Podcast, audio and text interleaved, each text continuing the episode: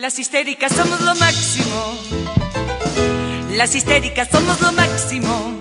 Extraviadas, boyeristas, seductoras, compulsivas, finas divas arrojadas al diván de Freud y de Lacan. Hola, ¿qué tal? ¿Cómo les va? ¿Cómo le va a todo mi laterío querido? Lateras, lateres, lateros, ¿qué tal? Llegamos a mitad de semana. Les quiero contar algo que me ocurrió ayer. Repetimos un episodio de podcast de La Lata porque tengo rinitis. Hacía varios días que, bueno, me despertaba a la mañana con los ojos como si fuera conjuntivitis, pero no lo era, con estornudos todo el tiempo. Y casualmente leí luego un artículo que, que publicó una querida amiga, Majo Pasos, respecto de lo que provoca el uso continuo del barbijo.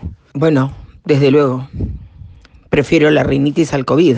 Esto no quiere decir que, que no lo vaya a usar. Pero bueno, esto es lo que me pasó ayer. Estaba estornudando a cada rato, con la voz muy deformada y no estaba ciertamente en condiciones de grabar entre otras cosas, ¿no? Porque también pasan cosas en la vida que a veces te cambian el humor. Hoy eh, les quiero hablar de, de dos personas muy queridas y a partir de allí, bueno, hacer algunos análisis.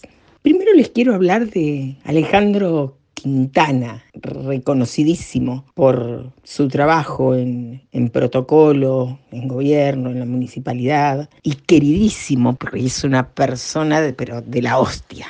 Ale Quintana cada día nos recuerda en redes la efeméride de la jornada. Y entonces vos te acordás que querés saludar a tu odontólogo, a tu médico, a quien fue tu profesor de música, a tu abuelo si lo tenés. Él va contando todos los días, casi a modo de militancia, cuál es la efeméride. Y eso lo hace para nosotros. Y esto habla muy bien de él, más allá de ser lo buen tipo que es. En la efeméride de ayer, Ale Quintana daba cuenta que era el día del relojero y del joyero. Inmediatamente vino a mi cabeza la imagen del orfebre que estaba en Ushuaia en la calle Rosas, antes de llegar a San Martín. Yo lo conocí ni bien llegué a Ushuaia, o para que me cambie una pila, o que me arregle una cadenita, o me hizo un anillo, o me engarzó una perla en un aro que se había desarmado. Y era un tipo al que yo le tenía mucho afecto, ciertamente, ¿no? Y me quedaba hablando, como si no lo hiciera nunca, de las historias de su vida, de cómo se había formado en ese oficio, de cómo trataba él de transmitirle su conocimiento a sus hijos.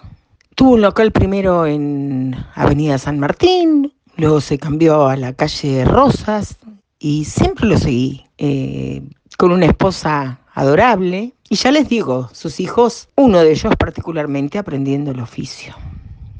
Resulta ser que, bueno, un día empezó a decir que, bueno, que ya las cosas no iban bien, que el negocio no funcionaba, que, que bueno, que le pesaban todas esas cosas que nos empezaron a pesar ya hace años. Por unos días vi el negocio cerrado, luego vi que había abierto nuevamente, fui a saludarlos, me enteré que él había tenido una ACV y lo tenía al lado a su hijo, como un pupilo, enseñándole lo que tenía que hacer con cada eslabón de una cadena, con cada pieza de un reloj. Ahí, como un discípulo, al lado de él. Y un día el orfebre cerró. Recuerdo muchos años atrás, muchísimos años atrás, cuando recién abrió el diario del fin del mundo, que yo trabajaba ahí, estaba Emilio Urruti, hizo una nota, doble página, del orfebre de Ushuaia.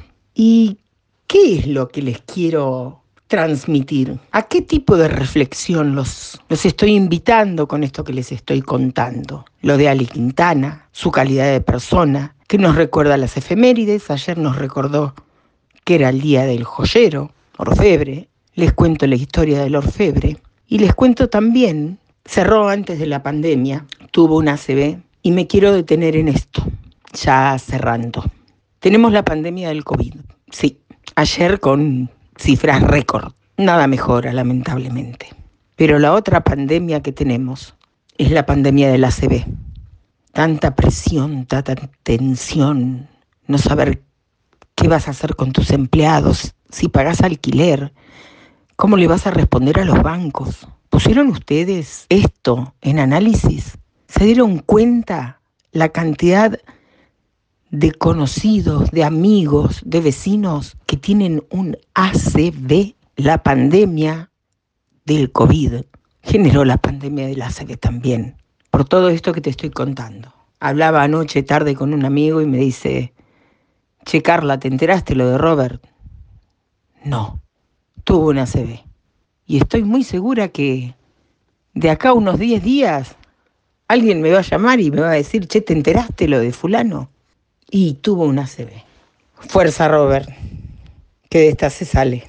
Así que para él, para Estela, para sus hijas, para su nietita, un beso grande. Un cariño grande, Ale Quintana, querido, y un abrazo enorme a el orfebre y toda su familia. Laterío querido, nos reencontramos mañana.